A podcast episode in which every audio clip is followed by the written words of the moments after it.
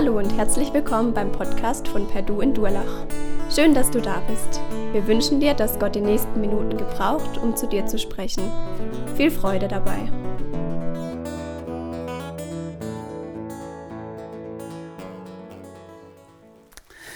Heute geht es um das Thema, wir Christen dienen dem Staat und seinen Menschen. Manchmal ist es so, wenn wir am Tisch sitzen zu Hause, dann diskutieren wir über irgendwelche Erziehungsgeschichten. Wir reden darüber, wie wir das gerne möchten in unserer Familie und unsere Kinder halten dann dagegen und erzählen, was sie nicht möchten in ihrer Familie. Und wir diskutieren und irgendwann haue ich halt auf den Tisch und sage so, ist jetzt halt. Und dann kann es passieren, letzter Zeit ist es nicht mehr so oft vorgekommen, muss ich ehrlich sagen, aber es ist schon passiert, dass dann eins von den Kindern gesagt hat, Papa, du bist hier nicht der Boss, Gott ist der Boss. Da wird doch tatsächlich die elterliche Autorität gegen Gott ausgespielt. Wie ist das im Verhältnis Gott und Autorität? Darum geht es genau heute. Wie gehen wir eigentlich mit Autoritäten um in unserem Leben und in welchem Verhältnis zu Gott stehen Regeln und Ordnungen? Denn bisher in der Bibel hat es ja so ausgesehen, in dem Römerbrief, wo wir jetzt drin stecken, meine ich, hat so ausgesehen, wie wenn wir dieser Welt sozusagen entrückt sind als Christen. Paulus hat deutlich gemacht, das, was für die anderen gilt, gilt für uns so gar nicht mehr. Wir sind frei von den ganzen Sachen, die die anderen, von denen die anderen beherrscht werden. Und jetzt geht er quasi auf die praktischen Schlussfolgerungen aus dem allem ein und sagt, ja, ist es jetzt so, wenn wir irgendwie nicht mehr gesetzlich unterwegs sind, nicht mehr Geboten und Regeln verpflichtet sind, sind wir dann jetzt regellos. Antinomisten würden die Theologen sagen, also Leute, die sagen, die pfeifen auf alle Ordnungen und Gesetzen. Ist es so? Und in der Vergangenheit äh, gab es immer wieder Christen, die das so gesehen haben. In der Reformationszeit nannte man sie die Schwärmer.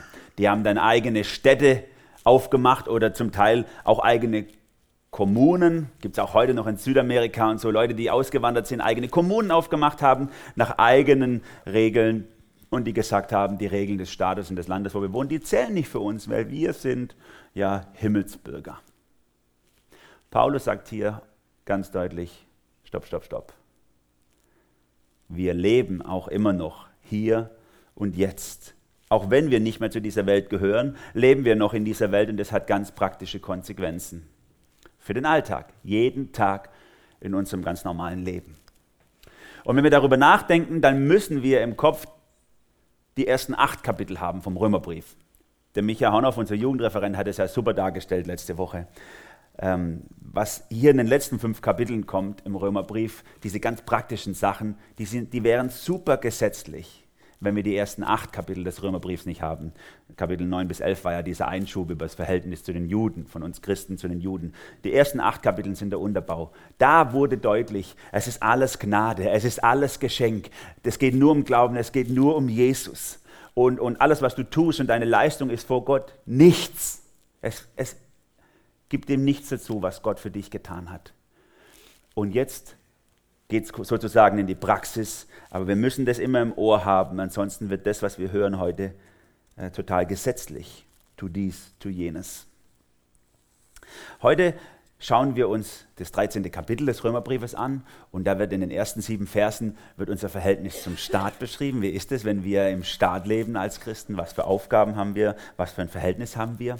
Dann geht der Paulus noch ein Stückchen tiefer und sagt, was ist eigentlich der tiefere Grund für unser Verhalten im Staat. Da geht es um Liebe, die wir haben zu den Menschen. Und dann äh, geht er im letzten Teil von diesem 13. Kapitel darauf ein, was uns eigentlich motivieren kann auf dem Weg, so ein Leben zu führen. Und da geht es um den Himmel. Der Himmel motiviert uns äh, jetzt und hier schon liebevoll mit den Menschen und ihrem Staat, in dem wir leben, umzugehen. Bevor wir einsteigen in den ersten Gedanken, möchte ich gern beten an dieser Stelle. Jesus, es ist gut, dass du da bist. Es ist gut, dass dass wir uns Gedanken darüber machen können, wie unser Verhältnis zum Staat ist. Herr, es ist herausfordernd, in einem Land zu leben, wo wir nie mit allem einig sind, wo manches uns ärgert und manches wir hinnehmen müssen. Und doch ist es so ein Geschenk, in einem Land zu leben, wo wir Freiheit haben, wo heute Morgen hier keiner reinläuft und diese Veranstaltung unterbindet, wo wir wirklich wo wir wirklich uns frei entfalten können in so vielen Bereichen, Herr. Vielen Dank für Deutschland, dass wir hier leben dürfen und dass so viele gute und verantwortungsvolle Politiker unser Land regieren. Wir möchten dir Danke sagen, Herr, dass wir frei und unverboten von dir reden dürfen, uns da keine Schranken auferlegt werden. Herr, wir danken dir einfach, dass wir uns hier haben als Gemeinde, als Gemeinschaft, wo wir als Glaubende uns unterstützen auf dem Weg, uns korrigieren, uns gegenseitig ermutigen können. Segne das, was wir heute Morgen hören, Herr. Segne uns miteinander. Amen. Wenn ihr die Lieder vorher äh, mitgesungen habt, dann habt ihr das ja auch aktiv mitbekommen, äh, wie in diesem Liedtext, in dem letzten Lied, Herr, heile unser Land oder Herr, wir beten für unser Land, da gedichtet wurde und noch in dem mittleren Lied im Englischen, vielleicht konntet ihr es nicht verfolgen, ist es für mich noch interessanter gewesen, Herr, build your kingdom here, wo es heißt, dass Gott diese Nation heilen soll in dieser Zeit. Das hat eine, ähm, eine Band aus Nordirland, aus Belfast geschrieben, dieses Lied. Ne? Und das ist ja in unseren Tagen ganz aktuell. Wie geht es mit Irland weiter? Wie ist es mit dem Brexit? Was wird mit denen passieren? Und wo sie auch geschrieben haben, dann gegen Ende des Liedes, wir sind die Hoffnung für dieses Land. Und ich glaube, das ist das, was Paulus sagen will.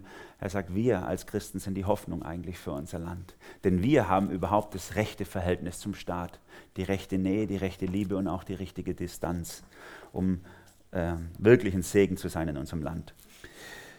Leiste deine Pflicht, ist der erste Gedanke, den ich euch heute mitgeben will. Und der Bibeltext habe ich mal hier, ist relativ klein, aber ihr habt ja alle eure Bibel dabei und deswegen könnt ihr es ja bei euch auch lesen, direkt äh, auf eurem Smartphone mit extra Lupe für schlechtere Augen und so.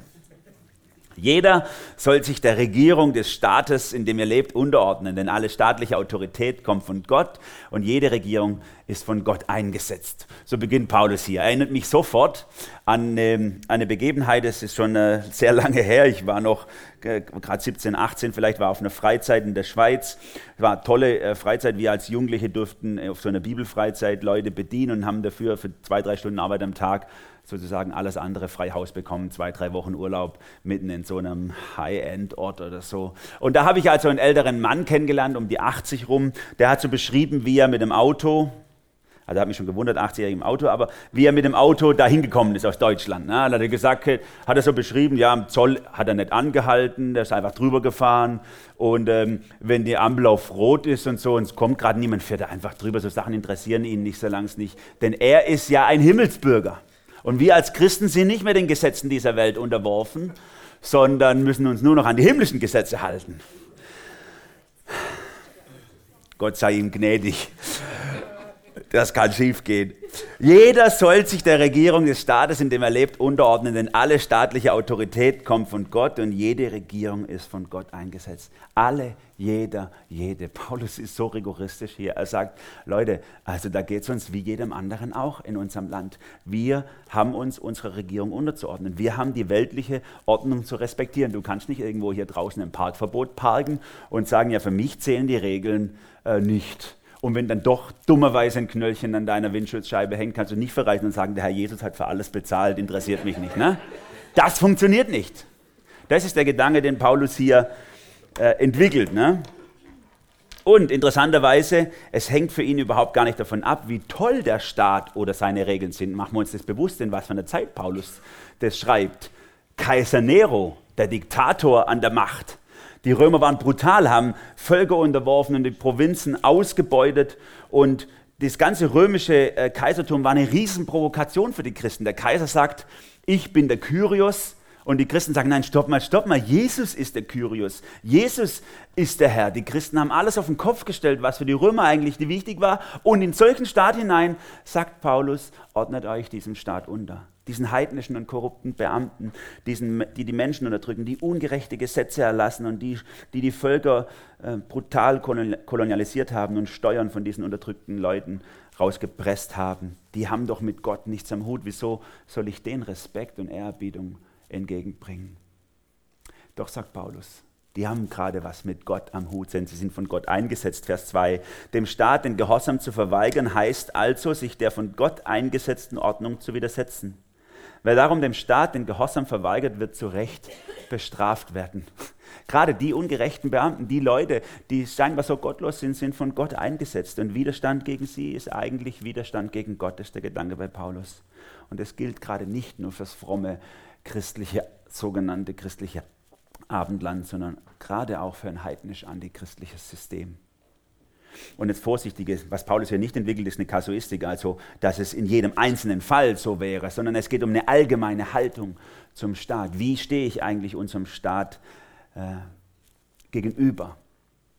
Paulus wusste ja auch, dass das der Staat war, der Jesus unrechtsmäßig ans Kreuz gebracht hat. Das waren die Römer. Und trotzdem entwickelt er diesen Gedanken vom Verhältnis zum Staat. Vers 3. Wer hingegen tut, was gut ist, braucht von denen, die regieren, nichts zu befürchten. Fürchten muss sie nur der, der Böses tut. Du möchtest doch leben, ohne dich vor der Regierung fürchten zu müssen. Dann tu, was gut ist, und du wirst sogar noch Anerkennung von ihr bekommen. Denn die Regierung ist Gottes Dienerin und du sollst durch sie Gutes empfangen.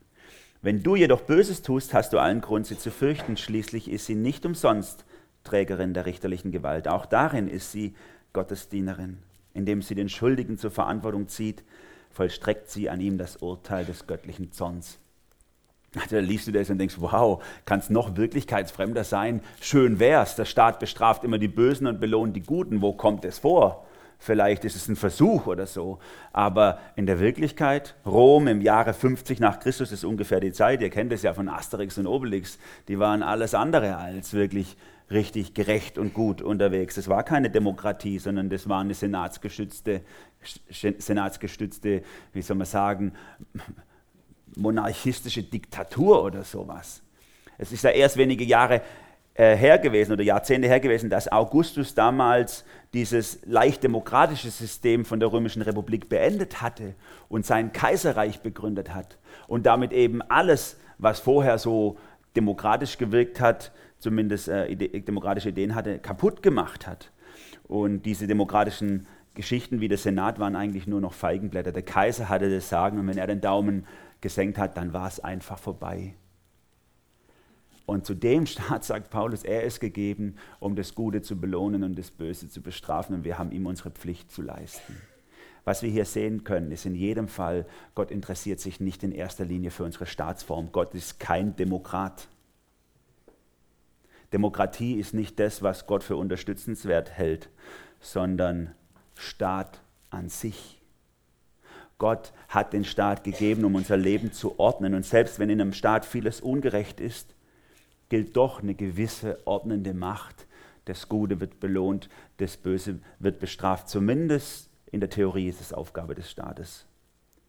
In jedem Fall können wir festhalten, Paulus sagt, Anarchismus ist wieder göttlich den Staat abschaffen zu wollen, ist für Christen einfach nicht drin. Wir können nicht wie die Punker auf der Straße rumrennen und, und irgendwelche Leute anpöbeln und, und, und Scheiben einschmeißen, wie im Hamburger Schanzenviertel, und einfach gegen den Staat sein. Es ist nicht möglich. Und wenn wir das tun, dann werden wir zu Recht dafür bestraft, denn das ist der Job des Staates, sagt Paulus. Er, er bringt sogar noch auf die Spitze her. Er sagt, das ist das Urteil des göttlichen Zorns an uns. Gott ist zu Recht das ist der Gedanke dahinter, zornig über Ungerechtigkeit in dieser Welt. Und er will diese Ungerechtigkeit eindämmen, die dadurch passiert, dass wir Menschen böse handeln. Und sein Mittel, um diese Ungerechtigkeit einzudämmen, ist der Staat. Gott hat das so gemacht, dass es eine staatliche Ordnung gibt, die unser Leben ordnet. Jetzt höre ich natürlich einen Haufen Einwände, ist klar, die habe ich auch. Da gehen wir zum Beispiel, die Theologen unter euch, die sagen jetzt, ja, ja, halte mal, halte mal, aber in der Bibel haben wir doch so viele Fälle, wo Leute sich dem Staat widersetzt haben. Nehmen wir mal nur, gehen wir mal weiter zurück zu Mose zum Beispiel. Da gab es doch dieses Gesetz vom Pharao, weil die, die Israeliten ja wie die Hasen sich irgendwie vermehrt haben, dass die, dass die Jungs irgendwie versäuft werden müssen im Nil. Und dann hat er die Hebammen angewiesen, die müssen die Jungs melden, damit die so eine äh, Post... Ähm, natale Abortion vornehmen können, also ab vor die Krokodile und so. Und dann haben die Hebammen sich dem widersetzt und haben gesagt, hey, da machen wir nicht mit äh, und haben eine Ausrede gefunden. Oder nehmen wir ähm, vielleicht zur Zeit Elias, diesen Prophet, da gab es ja diesen bösen König Ahab, der alle Gläubigen verfolgt hat. Und sein, seine rechte Hand, der Obadja, der hatte gerade, ich glaube etwa 100 Gläubige oder so, hat er versteckt gehabt in Höhlen und hat sie versorgt. Vermutlich hat er das Essen und Trinken abgezweigt vom königlichen Hof, um die Warengläubigen zu versorgen. Der hat sich doch ganz aktiv dem Staat widersetzt. Oder nehmen wir die bekannteren Geschichten, vielleicht Daniel in der Löwengrube. Äh, der König verbietet zu beten und Daniel macht es trotzdem. Und landet in der Löwengrube. Oder die drei Männer im Feuerofen, die sollen das Standbild anbeten, sie machen es nicht. Und sie landen im Feuerofen. So viele Menschen in der Bibel haben sich doch dem Staat widersetzt. Wie ist denn das mit denen? Oder nehmen wir Beispiele aus der Gegenwart, aus unserer Zeit heute. Wie ist es in, in, in, Diktaturen, wenn Menschen unterdrückt werden? Nehmen wir mal aus unserer deutschen Geschichte, das, was ähm, zuletzt zurückliegt, ne? das Nazireich. Wie viele Christen haben sich mit dieser Frage rumgeschlagen, ja, sollen wir da jetzt Ja dazu sagen und nein, müssen wir uns dem Staat unterordnen oder nicht? Und der bekannteste vielleicht war Dietrich Bonhoeffer, dieser äh, lutherische Pfarrer, der darüber ganze Sachen geschrieben hat, einen Haufen Zeug geschrieben hat, wie ist unser Verhältnis eigentlich zum Staat? Und der dann nachher sich dazu entschieden hat, Attentate auf Adolf Hitler mit zu unterstützen und letztlich deswegen auch ermordet wurde im KZ. Interessant ist gerade, wenn wir ihn studieren, zum Beispiel in seinem Ringen um, ich muss mich doch dem Staat unterordnen, das sagt doch die Bibel, aber was soll ich denn jetzt machen, wenn der Staat so schrecklich ist? Auch er sagt nicht, ja, wenn ein Staat schrecklich ist, dann brauchst du dich ihm nicht mehr unterzuordnen, sondern er sagt, nein, auch ein schrecklicher Staat ist von Gott gegeben und hat eine ordnende Macht und wir haben ihm unsere Pflicht zu leisten, auch als Christen. Und wir werden schuldig, wenn wir dem Staat unseren Gehorsam verweigern. Nur in so einem Fall, wenn der Staat Menschen massenhaft tötet, werden wir auch schuldig, wenn wir uns ihm nicht wenn wir uns dem beugen und nichts dazu zu sagen. Dietrich Bonhoeffer hat darum gerungen, wie ist es, ich kann nur schuldig werden. Entweder ich bin, ich bin gehorsam oder ungehorsam und in jedem Fall werde ich in irgendeiner Form schuldig. Und er schreibt, weil Jesus die Schuld aller Menschen auf sich nahm, darum wird jeder verantwortlich Handelnde schuldig. Wer sich in der Verantwortung der Schuld entziehen will, löst sich aus der letzten Wirklichkeit des menschlichen Daseins. Er stellt seine persönliche Unschuld über die Verantwortung für die Menschen.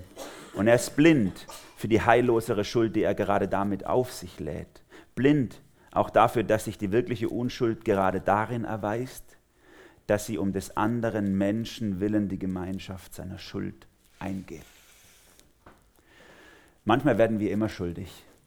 Und die Grundregel heißt, ordne dich dem Staat unter. Aber es gibt Momente, wo wir das durchbrechen müssen und wir werden dann schuldig. Erinnern wir uns an diese Stelle in der Apostelgeschichte, wo Petrus und Johannes vor dem Hohen Rat stehen, der höchsten Gerichtsbarkeit der Juden sozusagen. Und die, ihnen wird verboten, von Jesus äh, weiterzuerzählen. Die wollen das nicht, dass sich verbreitet. Und die beiden stehen da und sagen, man muss Gott mehr gehorchen als den Menschen. Apostelgeschichte 4, 19. Wir als Nachfolger Jesu, wir haben uns unbedingt dem Staat unterzuordnen. Wir sind nicht irgendwie weltentrückt wie Säulenheilige oder so. Wir haben uns unbedingt dem Staat zu unterzuordnen, aber es gibt auch hier Grenzen. Wenn der Staat sozusagen uns das aufzwingt, was gegen Gottes Willen ist, dann muss ich abwägen zwischen Gehorsam gegenüber dem Staat und Gehorsam gegen Gott. Und wenn ich einem untreu werden muss, dann dem Staat, so sagt die Bibel.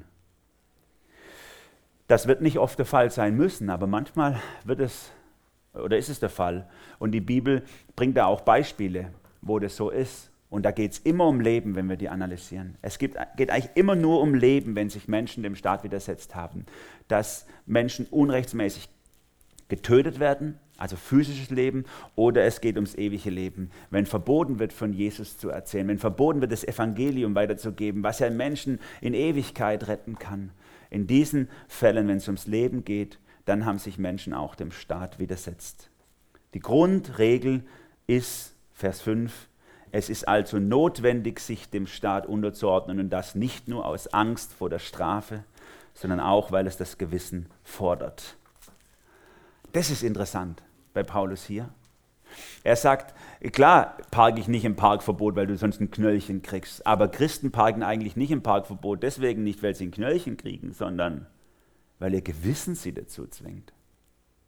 Weil unser Gewissen an Gottes Wort geeicht ist und wir deswegen eine ganz andere, ganz andere Motivation in uns haben. Wir ordnen uns dem Staat unter, weil wir von innen her motiviert sind. Und deswegen sind Christen, glaube ich, für den Staat auch ein ganz, sind ganz angenehme Staatsbürger, weil wir müssen nicht gezwungen werden, um die Regeln und Gesetze einzuhalten, sondern wir, wir äh, könnte man sagen, zwingen uns selber dazu sozusagen. Unser Gewissen zwingt uns dazu. Wir haben eine intrinsische Motivation und damit gehen wir als Christen Recht verstanden über jede Motivation oder über jedes Maß hinaus, was andere Staatsbürger gegenüber dem Staat leisten. Denn wir ordnen uns von innen her ehrlich und von ganzem Herzen dem Staat unter. Dietrich Bonhoeffer schreibt, so gibt es also eine christliche Verantwortung für die weltliche Ordnungen. Staat ist eine weltliche Ordnung und wird vergehen. Aber wir als Christen haben eine Verantwortung in dieser weltlichen Ordnung. Und dann wird Paulus doch noch kasuistisch, doch noch einen Fall packt er aus, und zwar die Steuern. Vielleicht gab es Leute bei den römischen Christen, und er hat gehört davon, die haben gesagt, ja, dann müssen wir auch keine Steuern mehr bezahlen. Das ist sowieso ungerecht, wie viel Steuern wir zahlen müssen. Kein Land hat höhere Steuern als wir. Das kann ja wohl nicht wahr sein. Da muss ich das doch ein bisschen begrenzen. Darum, Vers 6, ist es auch richtig, dass ihr Steuern zahlt. Denn die Beamten sind Diener Gottes, die ihre Pflicht tun, damit der Staat seine Aufgaben erfüllen kann. Paulus benutzt hier im Griechischen ein ganz bestimmtes Wort für Steuern, nicht das übliche der Römer, sondern benutzt das Wort für Steuern, was eigentlich die unterdrückten Völker entrichten mussten. Das ist so eine Mischung aus Einkommens- und Vermögenssteuer gewesen. Und das mussten die bezahlen, also die Juden oder andere Völker, die eigentlich zwangseingemeindet wurden ins Römische Reich und dann ihre Zwangsabgabe geleistet haben. Und dieses Wort benutzt Paulus und sagt, es ist richtig, dass ihr das zahlt. Das ist doch ungerecht. Warum, warum sollen wir diese hässliche Steuer an eine fremde heidnische Nation, der wir zwangsunterworfen sind, bezahlen. Paulus sagt, du lebst hier und jetzt in diesem Staat, du hast Vorteile davon und deswegen auch ist es Christenpflicht, deine Steuer zu bezahlen. Für uns als Christen ist Steuerhinterziehung nicht drin. Dass wir irgendwie schummeln bei der Steuererklärung, indem wir ein schönes Abendessen mit unserer Frau dann irgendwie absetzen als Geschäftsessen oder indem wir unser privates Auto dann als Geschäftsauto äh, deklarieren oder indem wir die, die Menschen, die bei uns handwerklich tätig sind, schwarz und bar auf die Hand bezahlen. Das ist nicht drin für uns Christen. Das passt nicht zu uns. 300 Milliarden Euro gehen am Staat vorbei jedes Jahr, habe ich jetzt gerade gelesen, in Deutschland, die irgendwo fließen, ohne dass Steuern dafür bezahlt werden. Ihr Lieben, auch wenn dein Nachbar sich ein Riesenhaus hinsetzt und komischerweise seine Handwerker immer Freitagnachmittags und Samstags arbeiten auf der Baustelle. Bei meinem Nachbar war es so. Das ist für uns nicht drin. Das ist für uns einfach nicht drin. Es passt nicht zu uns, das so zu machen. Der Staat geht seiner gottgegebenen Pflicht nach und wir bezahlen ihn gerne und von ganzem Herzen dafür, weil er ist die Ordnung, die Gott eingesetzt hat, um unser Leben zu ordnen. Und deswegen zitiert Jesus hier in dem letzten Vers von diesem ersten Abschnitt, äh, zitiert Paulus eigentlich Jesus so ein bisschen frei, Vers 7. Gebt jedem das, was ihr ihm schuldet, zahlt ihm Steuern, Zahlt dem, der Steuern einzieht, die Steuern, zahlt dem Zollbeamten den Zoll, erweist dem Respekt, dem Respekt zusteht, erweist dem Ehre, dem Ehre zusteht. Der Staat hat es verdient. Es ist nicht richtig, dass Leute hier ihren Sport ausüben und in Monaco die Steuern zahlen. Das ist einfach nicht richtig. Dass Leute hier ihr Internetgeschäft haben und in Irland als Sitz gemeldet sind und dort billigere Steuern zahlen. Das ist einfach nicht richtig. Und wenn solche Sachen von Christen gemacht werden, dann ist es doppelt nicht richtig. Denn unser Gewissen ist am Wort Gottes ausgerichtet. Jesus hatte das ja gesagt, gebt dem Kaiser, was dem Kaiser gehört, gebt Gott, was Gott gehört. Wir leben in einer Welt mit einer weltlichen Ordnung und wir haben Autoritäten, denen wir uns unterordnen. Die Bibel nennt vier Autoritäten, eigentlich Eltern, Autorität für die Kinder, Arbeitgeber für die Arbeitnehmer, Gemeindeleitungen für die Gemeinde und eben den Staat für seine Bürger. Und diesen Autoritäten möchten wir uns gerne und von ganzem Herzen unterordnen, denn sie sind ein Segen für uns. Es gibt die eine Ausnahme eben bei ethischen Grenzkonflikten, wenn es ums Leben geht und wir Gott ungehorsam werden müssten. Das ist der erste Gedanke, den der Paulus hier entwickelt. Grundgedanke, ganz praktisch. Was heißt es als Christ heute und hier im Staat zu leben? Jetzt geht er tiefer. Zweiter Gedanke, schnapp dir die Liebe, so habe ich es mal genannt. Schnapp dir die Liebe. Ich erinnere mich als Konformant, ich war äh, 13 Jahre alt und habe auf einmal einen ganzen Sack voll Geld in meiner Hand gehabt wie man das ja so in die Hand gedrückt kriegt, bevor man dann aus der Kirche geht. Ähm, und ich habe mir überlegt, was ich damit mache. Ja? Und ich, hab, ich hab, bin ja fromm geschult worden von daheim und, und deswegen habe ich, hab ich halt 500 Mark damals genommen, habe es meiner Mutter in die Hand gedrückt und gesagt, Mama, das gibst irgendwie, was weiß ich, der Mission oder irgendjemand halt, das soll Gott gehören. Ich habe gelernt gehabt von zu Hause, dass wir gerne eben Gott was abgeben, aber ich habe das nicht von von ganzem Herzen gemacht. Ich war noch nicht mal gläubig zu der Zeit, sondern meine Motivation war, ich gebe das meiner Mutter und alle finden mich ganz toll und ich kann mit dem Rest machen, was ich will. Das ist dann meins und ich kann ihnen guten Gewissen auf den Kopf hauen. Manche von uns geben ja auch so ihr, ihre Spenden rein in die Gemeinde oder so. Sie kaufen sich sozusagen frei, damit sie mit dem anderen machen können, was sie wollen. Wenn du so bist, dann liest du vielleicht auch solche Texte wie das, was wir hier gelesen haben, wie ein Gesetzestext. Wir leisten unsere Pflicht dem Staat ab, damit ich einfach mit dem Rest der Zeit und dem Geld machen kann, was ich Lust habe. Denn darum geht es ja eigentlich im Leben.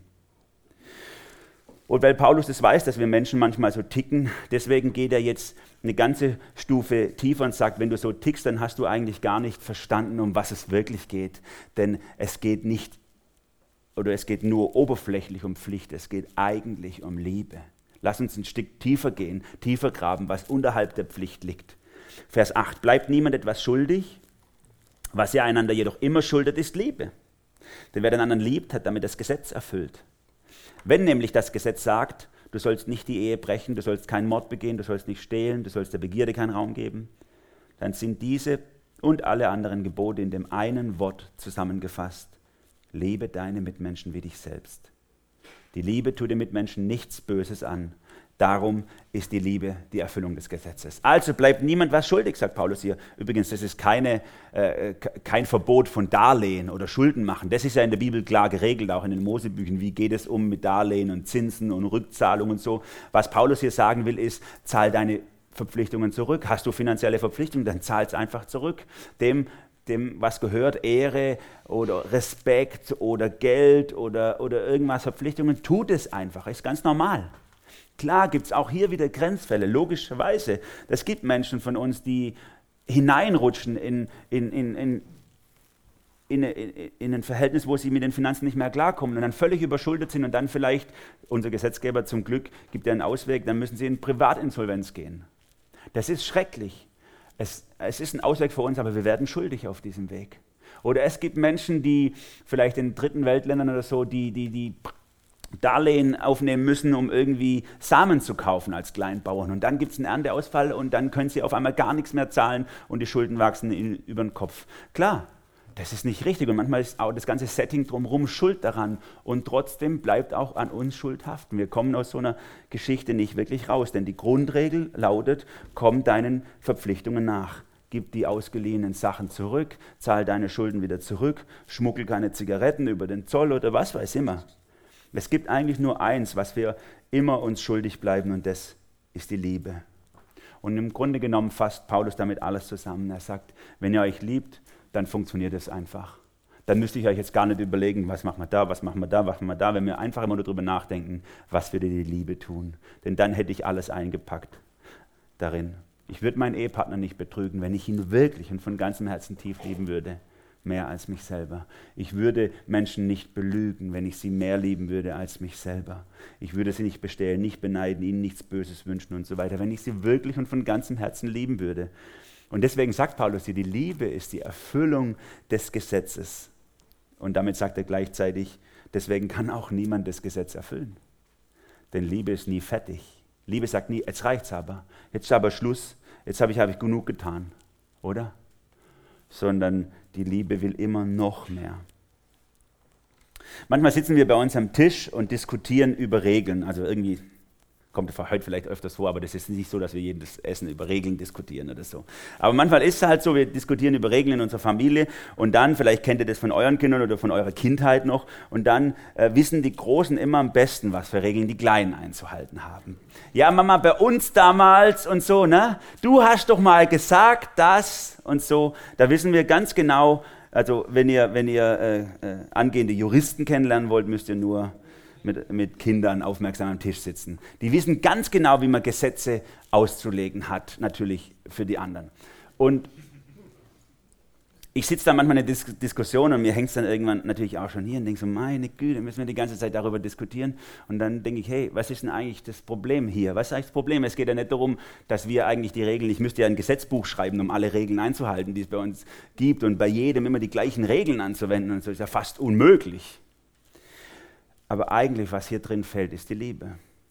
Dass, dass wir Menschen, und so sind unsere Kinder und so sind wir auch eben, selbstverliebt sind. Wir lieben uns einfach mehr als die anderen, das ist Fakt. Und das macht es uns schwer, wirklich die anderen höher zu achten als uns selber. Und Regeln und Ordnungen und Gesetze sind eigentlich nur Tools oder Krücken, um unser Leben zu ordnen. Und das, was da viel tiefer drin steckt, ist eigentlich Liebe. Aber weil Liebe für uns irgendwie so diffus ist, so unerfüllbar, deswegen ziehen wir uns manchmal auf sicheren Terrain zurück, auch als Erwachsene. Einfach nur klare Strukturen, Regeln, Gebote, mach das, mach das und lass das, lass das.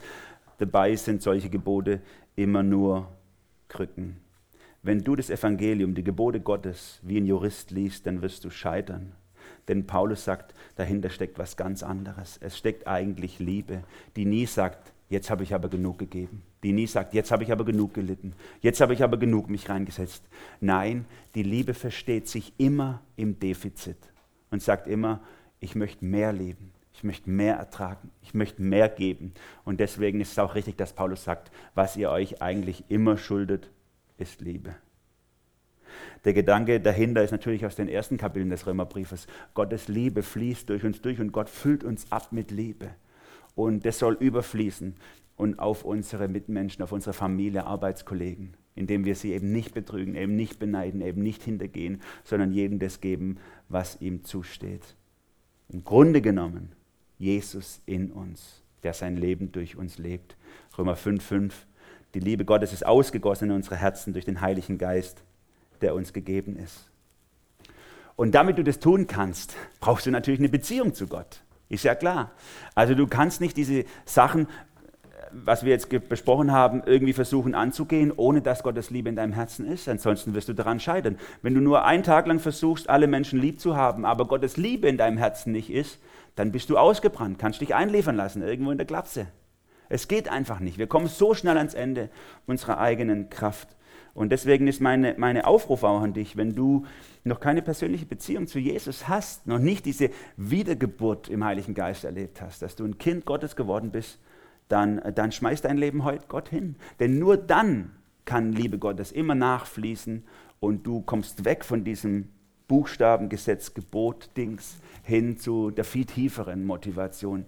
Wir lieben die Leute dann werden wir nämlich auch ganz anders mit, den, mit dieser Aufforderung im Staat und unserer Verpflichtung umgehen, aus einer ganz anderen Motivation heraus und werden vielleicht viel mehr tun, als wir eigentlich müssten.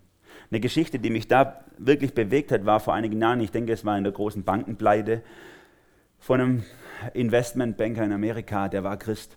Und der hat, also wie viele andere, halt alles verzockt von den Leuten, die was bei ihm angelegt haben oder große Teile verzockt. Und das Gesetz war auf seiner Seite, also das war rechtens. Die Leute haben ihm Geld anvertraut, damit er es investiert und dann kam halt eine riesen Pleite und dann war halt alles weg. Aber der Mann, der war von Jesus her motiviert. Und er ist hingegangen und hat sein Privatvermögen genommen und hat seine Leute, die bei ihm investiert haben, ausbezahlt, ihr Geld zurückbezahlt, was sie bei ihm investiert haben. Hätte er nicht gemusst. Aber weil er verstanden hat, für sich selber, was viel wichtiger ist als Buchstaben und Gesetz, nämlich die Liebe zu den Menschen. Deswegen ist er darüber rausgegangen. Die Bibel ist kein, Regelbuch, sondern die Bibel will uns einfach nur praktisches Leben zeigen, was aus der Liebe resultiert, die Gott in uns reinschmeißt. Wir dienen dem Staat dann am besten, wenn wir die Menschen lieben, die in diesem Staat leben. Das will Paulus hier sagen mit dem zweiten Teil. Und dann rutscht er in diesen letzten Teil rein, unsere Motivation auf dem Weg. Was motiviert uns eigentlich, da dran zu bleiben? Ich habe es mal so genannt, zieh deinen Schlafanzug aus. Ja, zieh deinen Schlafanzug aus. Das ist das Bild eigentlich, was Paulus hier benutzt. Kennt ihr das? Es gibt so Leute, die immer wieder sagen, ja, früher war alles besser.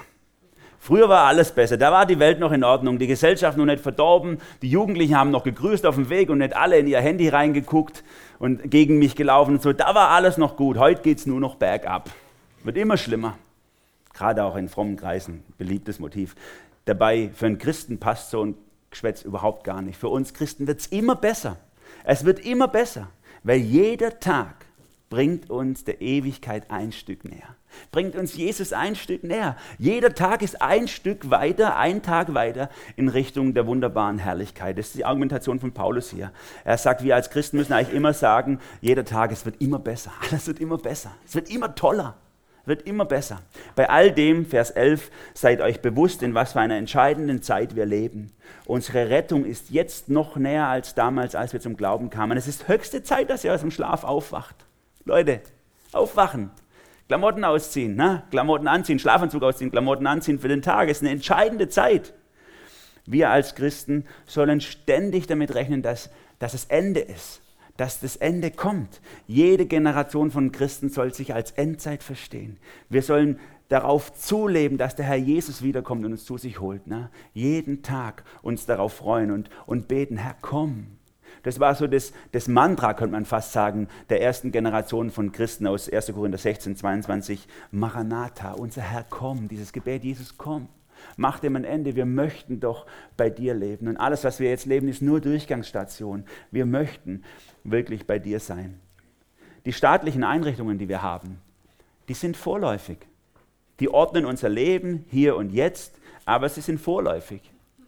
Und wir sollen auch sie im Licht der Ewigkeit betrachten, unser Leben, im Licht der Ewigkeit. Unser Bürgerrecht ist eigentlich im Himmel und deswegen ist es für uns als Christen innere, ein innerer Antrieb, jetzt schon so zu leben wie dort. Vers 12. Die Nacht geht zu Ende, bald bricht der Tag an. Darum wollen wir uns von allem trennen, was man im Dunkeln tut, die Waffen des Lichts ergreifen. Lasst uns ein einwandfreies Leben führen, mit dem wir dem Licht des Tages bestehen können. Ein Leben ohne Schlemmen und Saufen, ohne sexuelle Ausschweifung und ohne Streit und Rechthaberei. Paulus benutzt hier zwei Bilder, Tag und Nacht anziehen und ausziehen, um, um zu, einen Vergleich zu ziehen, wie wir leben sollen jeden Tag. Wenn wir morgens aufstehen, dann macht es jeder von euch, zum Glück heute Morgen auch, dass ihr euch angezogen habt. Na, ich vermute mal, keiner von euch ist mit den Schlafklamotten jetzt heute Morgen hier. Nachts kann man anziehen, was man will. Der alte Schlabberlook und die verrissenen, geflickte Hose interessiert ja keinen. Ähm, das kann ja irgendwie, muss nichts hermachen. Aber tagsüber muss es was hermachen. Ne? Und mir ist es schon manchmal so gegangen, eine peinliche Situation, als wir vor einigen Jahren unseren ersten Kindergarten gegründet haben, war, ist er bei uns im Haus unten drin eingezogen sozusagen. Also meine Angestellten sozusagen haben bei mir unten drin gewohnt. Und das, am Anfang war das recht schwierig und unsere leidende Angestellte, die hat halt die Gewohnheit gehabt, morgens um dreiviertel sieben ihre Probleme mit mir zu besprechen. Und ist dann halt morgens um dreiviertel sieben zu mir hochgekommen, ich im Schlafanzug. Ja? Arbeitnehmer-Arbeitgebergespräch ist halt unangenehm in so einer Situation sage ich mal. Kann man machen, muss man aber nicht. Das war also mehrfach so. Und äh, ich weiß nicht, ob das äh, vielleicht dem nicht einträglich war, dass sie Respekt vor mir gehabt hat an der Stelle oder so. Aber da habe ich gemerkt, wie wichtig es ist, eigentlich normale Klamotten anzuhaben und nicht im Schlafanzug rumzurennen, äh, geschweige denn irgendwie manche haben ja die Geflogenheit, nackig zum Schlafen oder so. Ja? Also, die Welt liegt im Dunkeln, sagt Paulus. Wir aber sind rausgerissen aus dieser Welt. Wir gehören nicht mehr zur Nacht, sondern wir gehören zum Tag. Und deswegen Schlafanzug aus, Klamotten an. Zieht das an, was zum Tag passt. Schmeißt das weg, was ins Dunkeln gehört. Du rennst ja eben auch nicht mit dem Schlafanzug zur Arbeit. Manchmal sind wir Christen so, dass wir gerne zum Tag gehören wollen, aber gerne noch den Schlafanzug anbehalten möchten. Und das passt einfach nicht. Das passt einfach nicht, im Schlafanzug im Tags rumzurennen.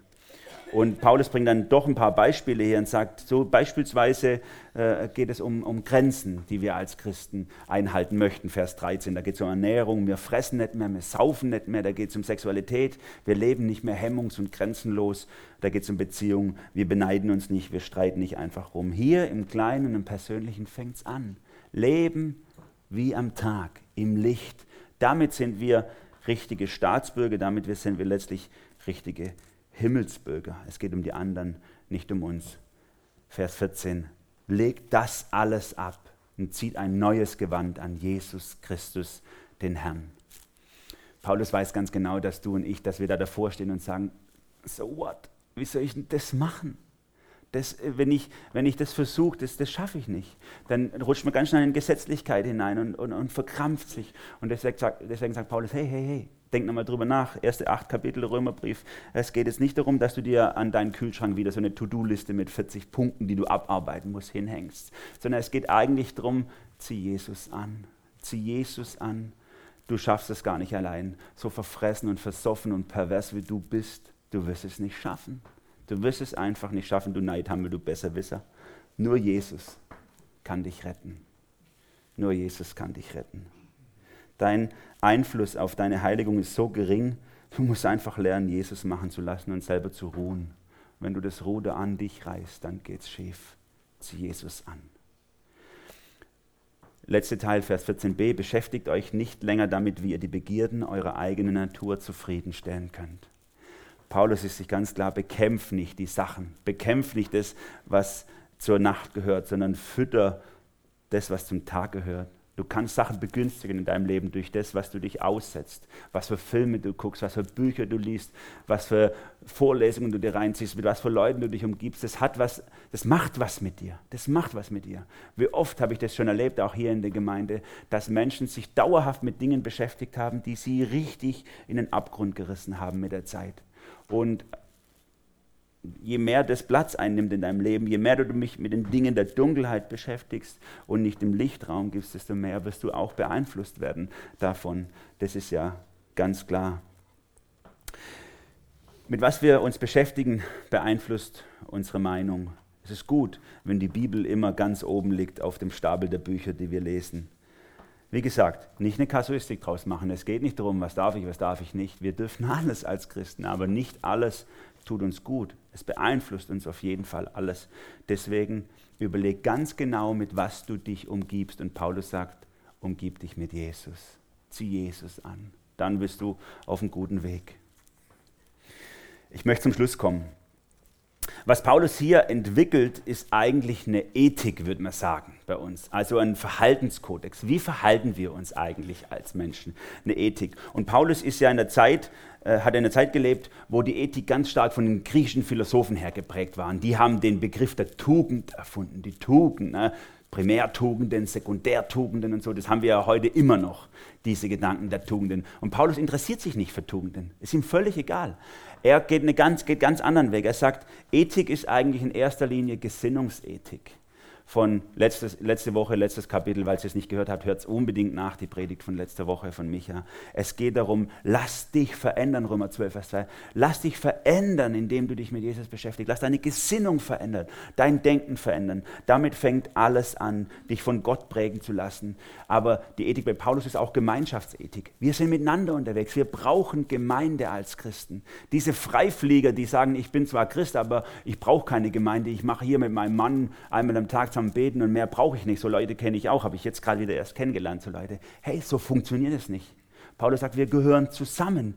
Und Ethik ist bei ihm immer auch Rechtfertigungsethik. Er sagt, der Indikativ dem Imperativ. Was Jesus tut, ist entscheidend. Nicht, was du tust. Nur aus dem, was Jesus getan hat, kann etwas folgen, was in dir dann Veränderung schafft. Und deswegen ist Ethik bei ihm immer auch Christusethik. Es geht um Jesus, was Jesus tut, was Jesus getan hat, was Jesus verändern will. Und letztlich geht es um Liebe.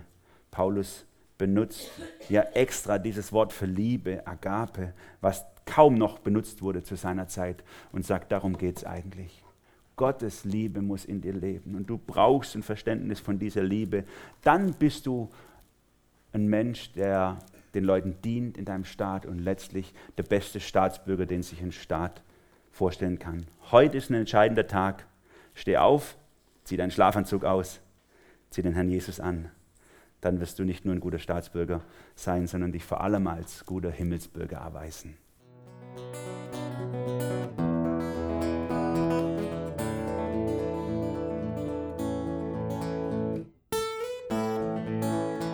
Wir hoffen, der Podcast hat dir weitergeholfen. Falls du noch Fragen hast, besuche gerne unsere Homepage unter www.per-du.church.